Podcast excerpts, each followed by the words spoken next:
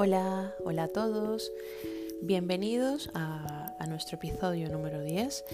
Hoy vamos a hablar un poquito de, pues, del papel que tiene eh, nuestro ego a la hora de que pues, atravesamos alguna, pues, algún tipo de, crisis personal. ¿vale?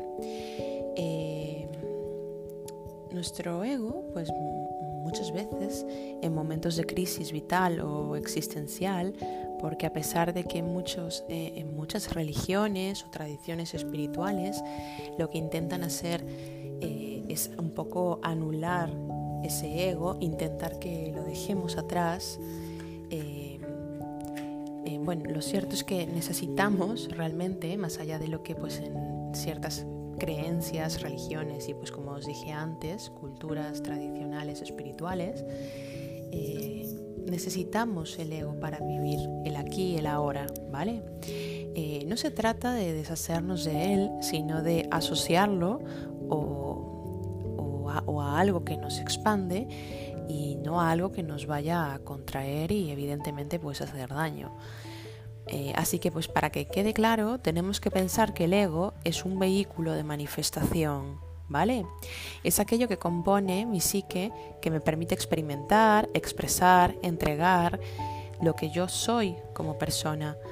También podemos asociarlo al, pues, al miedo o al amor y transitarlo a través del miedo o a través del amor. Eh, el ego es realmente necesario en sí pues, para transitar en la vida.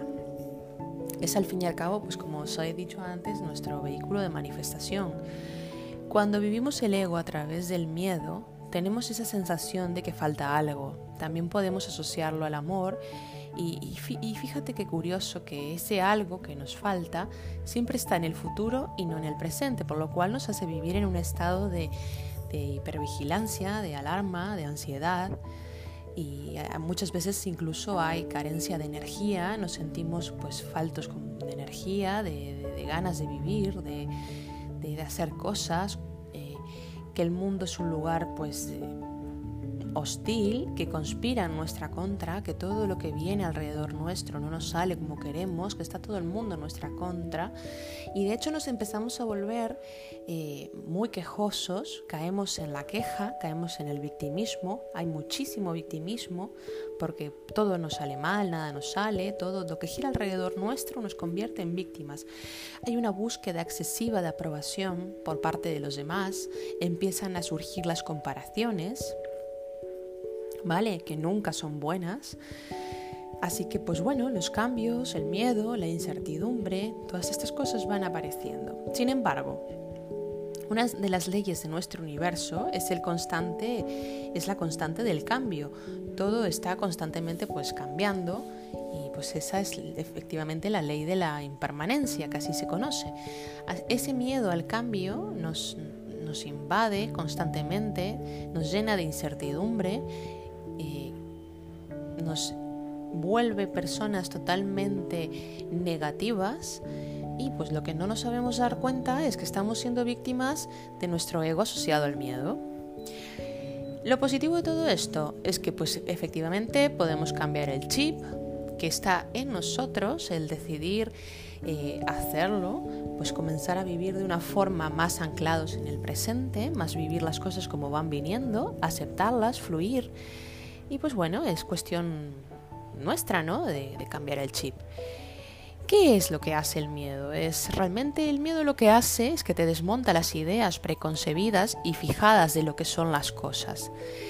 Las crisis vitales es la forma en la que nuestro yo nos indica que hemos quedado atascados en cierto punto de nuestra vida y pues que comenzamos a vivir un bucle, un bucle del que no damos salido. Todo, todo vuelve siempre al mismo sitio y va girando siempre todo en torno a esa situación.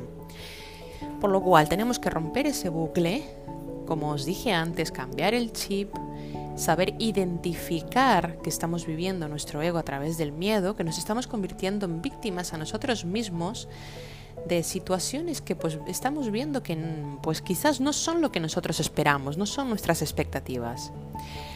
Las crisis vitales es la forma en la que nuestro yo nos indica que hemos quedado atascados, como os dije antes.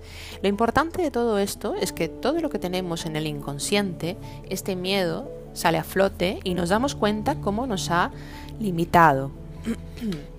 Así que este es el punto de partida para empezar el cambio. Si soy capaz de ver lo que me está limitando, con todo lo que conlleva, puedo ir empezando a sanear todo esto, ir limpiando, hacer una limpieza a fondo de todas esas sensaciones y sentimientos y emociones negativas que las tengo que aceptar y las tengo que soltar, dejar ir. Cuando vivimos con un ego asociado al amor, valoramos lo que tenemos, lo aceptamos, lo respetamos. No buscamos la aprobación por fuera, simplemente lo abrazamos, trascendemos y fluimos. Lo que tenemos que intentar es vivir el presente e intentar no vivir o pasar o pensar en el futuro porque la incertidumbre nos genera ansiedad y nos genera vivir en bucle, nos genera esas sensaciones y emociones tan negativas y ese miedo que nos hace pues eh, pensar que las cosas que están alrededor nuestra no salen como nosotros esperamos. Así que pues bueno, amigos, yo el consejo que os puedo dar es que intentemos sentir aceptar que estamos viviendo el ego a través del miedo, empezar a vivir la vida y pensarla menos, porque vivir pensando la vida tampoco es bueno, hay que aceptarla, vivirla, trascender y fluir.